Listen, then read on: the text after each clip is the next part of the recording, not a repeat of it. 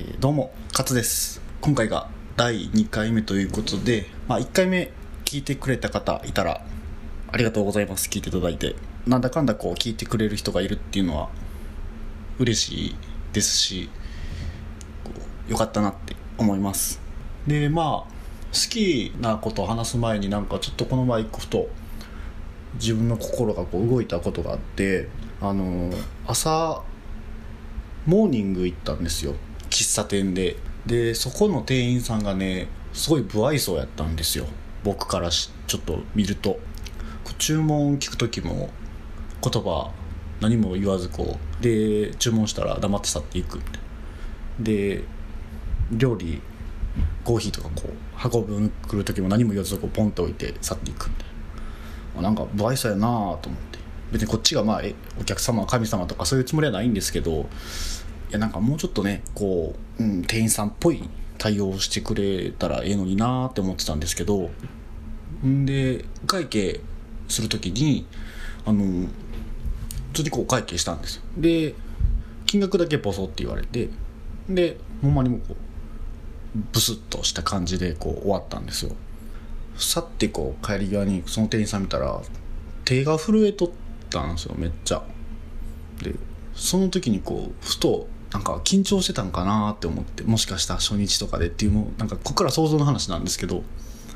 もしかしたら緊張しててなんて言ったらいいかも分からずにでもお客さん呼んでるし来たし料理出たし行かなあかんしみたいなっていう状態やったんかなと思った時にもしそうやったらその僕の思ったことってなんかすごく申し訳ないなって思ってでもこれってまあ実際の事実は分からんけどもしそうであったら僕の思ったこの気持ちってその人にとって余計プレッシャーに感じさせてしまったんかなって思ったりして人の心って難しいけどもしそうやったら申し訳ないなと思って心の中でこう少し頭を下げてなんかもっと人の心を感じ取れる人でありたいなって思った話でした。まあっていうことがあってまあ今からちょっと好きなもの話そうと思うんですけど。で今回まあ2回目っていうことであのー第1回目の時にも言ったと思うんですけど僕は音楽が好きでラジオでいろんな音楽を知った時に中3の時かな高校入ってバンドをしたいって思ったきっかけのバンドの話をしたいなと思います。でそのバンドがリアルリーチというバンドで今はもう解散してしまっててメジャーデビューもしてないし、まあ、インディーズのバンドで大阪を拠点に活動してたバンドなんですけどうんまあお世辞にも売れたとは言えないです正直。ただ僕はリアルリーチが世界で一番好きなバンドでうん何がいいかっていうとあのライブでね本人がお客さんよりも誰よりも一番楽しそうに演奏してるんですよ、まあ、曲もすごくポジティブでネガティブな曲が一曲もなくてうん。なんか例えばね悲しんでる時とか寄り添ってくれる曲とかっていうのはこの世の中にはいっぱいあるんですけど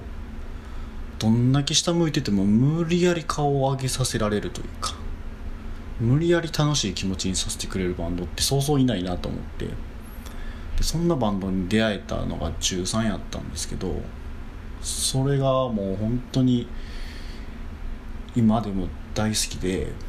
で、まあ、どういうふうな出会い方をしたかって言うたらあのある日夜寝られへん時にこう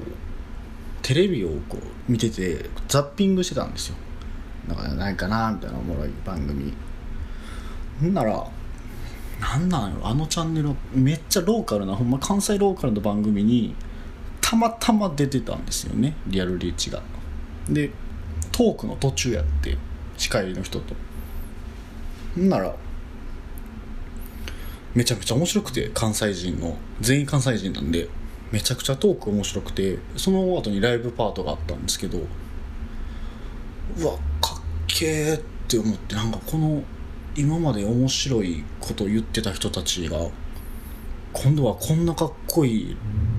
曲歌ってんねやこんな楽しい曲歌ってんねや歌詞とかすげえ分かりやすいしシンプルなんですけどまあシンプルな分届きやすいなって感じてその後にも夜遅かったんですけど携帯とかで調べまくってリアルリーチの曲を聴きまくってそこからどんどん好きになっていってあの新曲が出るっていうので買ったんです。でそのリリース記念ライブみたいなのが、まあ、橋のっていうところのライブハウスでやるってなってライブをちょっと見てみたいと思って初めてその時にライブハウスっていうものに行ったんですよ。もうキャパシティで言うたら100人とか入って200人弱ぐらいのとこなんかな。ほんまにちっちゃいライブハウスでなんか一人で行ったんでちょっと怖かったんです。なんかもう薄暗くてほんまにこんなところでライブあんのかな？でもステージに楽器置いてるしライブするんやろうなみたいな思ってて。でなんかそこに一人でいづらくなってこれファンの人たちはおるんですけどまばらに。でなんか居づらくなってちょっとトイレに行こうと思ったんですよ。でトイレにこう入ってこう用を出してたらまあ小便器が2つ並んでるんですけどこうしてたらこう用を出してたら、ね、後ろからこう誰か入ってきてトイレにで僕の横の小便器で証明してたんですよ。パッてこう横見たらそのリアルリーチのメンバーのドラマーの人がねしょんべんしててでわーって二度見してもって僕からしたらありえへんわけですよ。そのお客さんと出演者の便所が同じ場所なんてびっくりして「あのしょんべんしながら「あのめっちゃ好きです」って言って。その人もびっくりしてて「ああありがとう」って言われて「あ楽しみにしてます」って言って、うん「楽しんでな」そんな話して。であの開演まで待ってて。で僕はあの後ろの方にあの立って見てて。ライブ始まったらもうすごくかっこよくて。でめちゃくちゃ楽しくて。かもう出てきた瞬間の音の一発目でぶち抜かれたというか心を打ち抜かれてでただその中でやっぱりちょっとねなんか悔しさがあったんですよ。でなんでかっていうと俺めっちゃ楽しいってなってたんですけどやっぱりやってる本人がめちゃくちゃ楽しそうやったんですよね。で俺もいつかこんなバンドしてみたいってその時に思ってうわあ絶対バンドしよう。でもで絶対リアルリーチみたいなバンドしようって思って。でその時にね、うん、バンドしたいってこう気持ちが固まった瞬間でほんで最後の MC の時に「今日このライブに初めて来た人」って言ったんですでその時にこう僕はもちろん初めてやったんでパッて手挙げたんですよ。割と勢いよく。なら僕しかいなかったんです。初めて見た人がその日に。あ俺だけやんと思ったけどその手は下げられないじゃないですか。僕しかおらんしもうなんていうかバレバレやし。うわーって思ってでも手上げとったらそのボーカルの人が僕の指さしてめっちゃ遠くやったんですけど一番後ろやったんで「わあ来てくれた」って「ありがとう」って言ってくれて。で「君は今一番後ろでこうやって見てくれてるけど全然それでいいから」ってでも俺らもライブちょっとでも楽しそうあのちょっとでも楽しく君が思えるようにライブするからまたちょっとでも楽しいなって感じたりおもろいって感じたらちょっとずつでもいいから前に来て一緒に楽しもうなありがとうなって言ってくれてその瞬間にまた心を持っていかれて